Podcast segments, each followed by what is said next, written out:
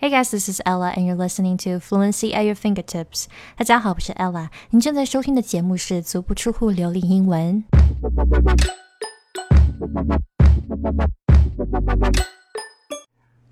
Hello，大家好，今天我想聊一个话题。这个话题我之前也说过，但是因为呃最近有发了一个网课，然后得到了有一些不太友好的反馈，就是说，嗯，这些讲的都是大道理呀，你能不能教我们一些就是实际的口语啊，或者教我们一些简单的单词啊什么的？我们只想学口语啊什么的。所以我今天想结合这个，呃，我只想学口语，跟你能不能多教教我，不要讲大道理。结合起来做一个回馈，做一个回答。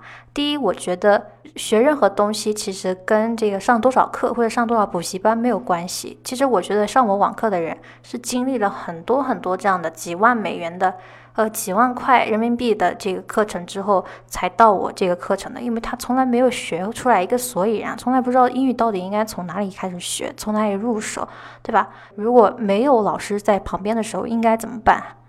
所以。啊，我从来不鼓励大家说去让我来教他们英文，我更愿意教他们怎么样学英文，这是一点。另外，另外一点的话，就是我只想学口语是就是世纪大谎言，就是所我之前也讲过了，口语跟嘴巴没有关系，口语不是说你学几句之后你就会说了。因为口语是一个交流的过程，你要跟人家说话，看上去很轻松、很简单，对吧？就跟嘴巴有关系。我跟老外聊聊天，自然英语就好了，对不对？错，你要跟老外聊天，你首先还要先听懂他会说什么。那这不是要考虑到你的听力吗？那听力又是这个又跟阅读又有挂钩的，对吧？因为你要听它里面用的是什么单词啊，然后单词是怎么样凑成句子啊？单词都懂，你句子能懂吗？那这又是语法的关系了。